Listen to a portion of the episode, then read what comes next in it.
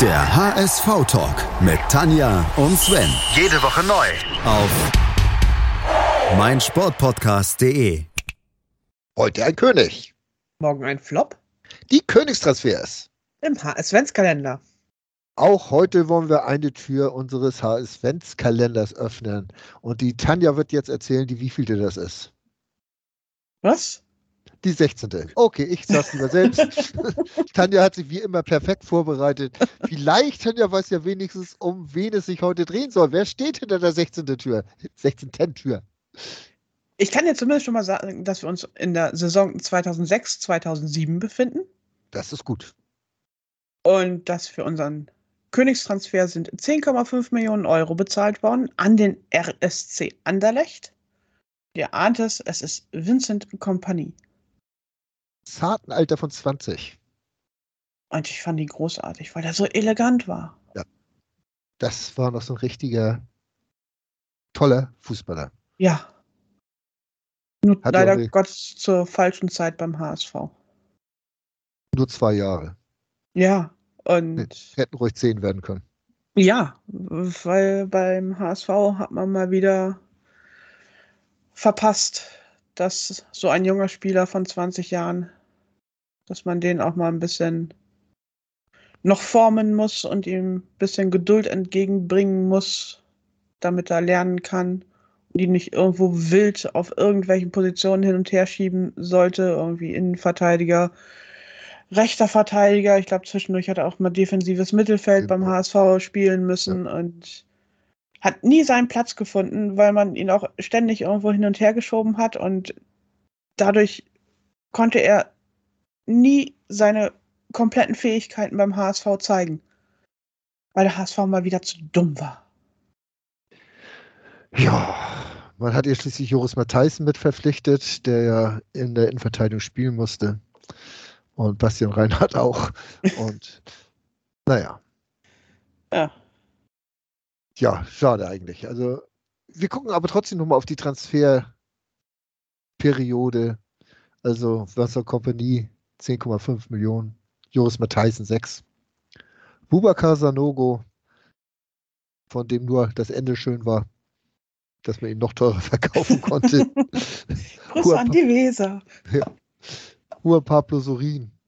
Wir hatten ja, wir erinnern uns 2006 WM in Deutschland und Sorin hat toll gespielt. Und dann hat der HSV gesagt, den wollen wir haben. Drei Millionen hat er gekostet und ich glaube, ebenso viel hat er auch pro Jahr verdient und hat dann, ich, also wenn er mal gespielt hat, war er wirklich gut, Ja, muss man sagen.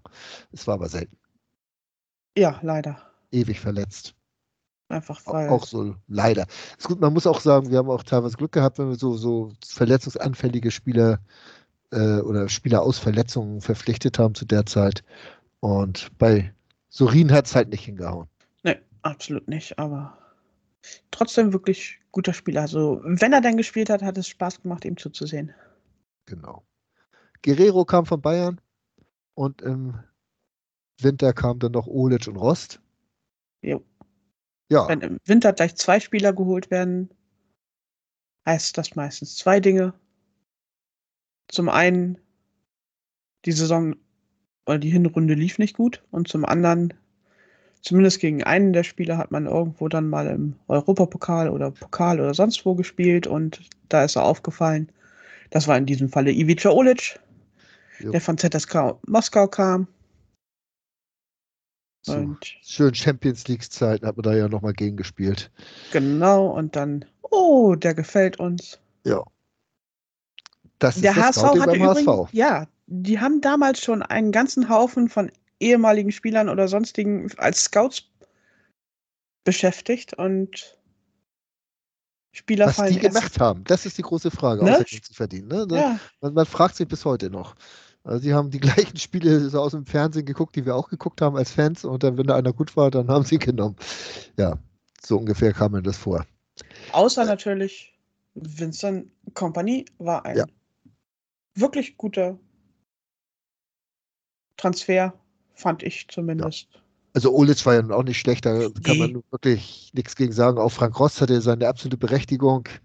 Äh, Paulo Guerrero war absolut in Ordnung. Ja. Äh, Jos Matthijssen war zwar nicht ganz so stark wie seine holländischen Vorgänger bei uns, aber auch Solide. grundsolider Verteidiger. Also konnte man wirklich nichts gegen sagen. Ja.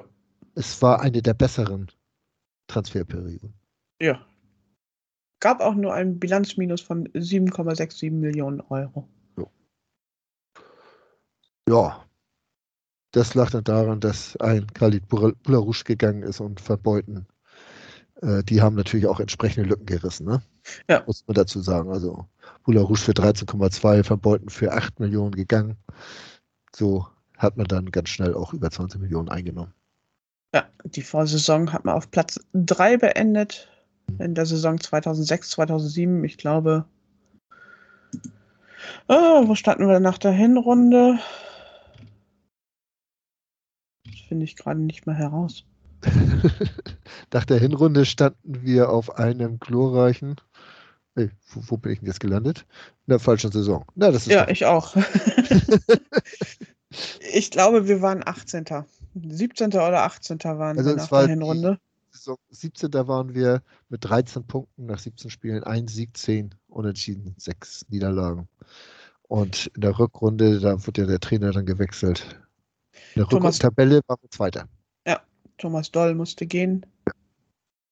Hüb Stevens kam und mit ihm und Frank Rost im Tor stand dann plötzlich die Null.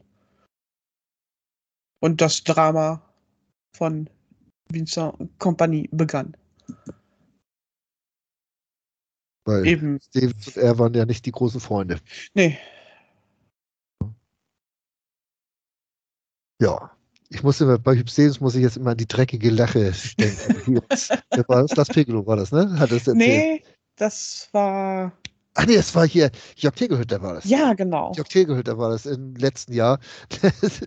Ein schönster HSV-Moment, die dreckige Lache von, oder von, von Hüb Stevens. Herrlich. Äh, tolle Geschichte, die müsste ich mir eigentlich mal wieder anhören, weil ich habe mich da sehr drüber amüsiert.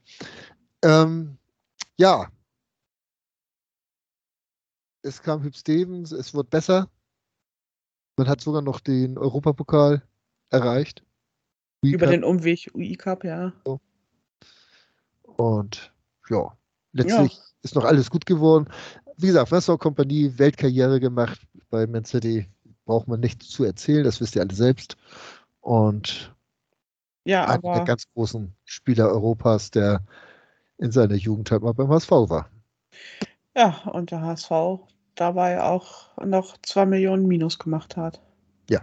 Weil er keinen vernünftigen Platz für Kompanie gefunden hat und nicht richtig einen jungen Spieler aufgebaut hat. Und das ärgert mich bis heute. Könnte es sein, dass du schon mal gesagt hast? Ach, unwesentlich.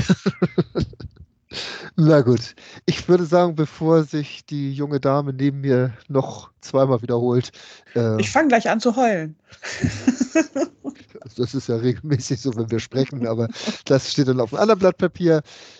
Ja, Tanja, was, was müssen wir noch sagen? Äh, Übrigens, war es nicht ein Jammer, dass ich Vincent Kompanie nie so richtig beim HSV einfinden konnte? Nein. Äh, gut. Ich würde sagen, hüp, hüp, hurra. Bis morgen. Bis morgen. Der HSV-Talk mit Tanja und Sven. Jede Woche neu. Auf meinsportpodcast.de.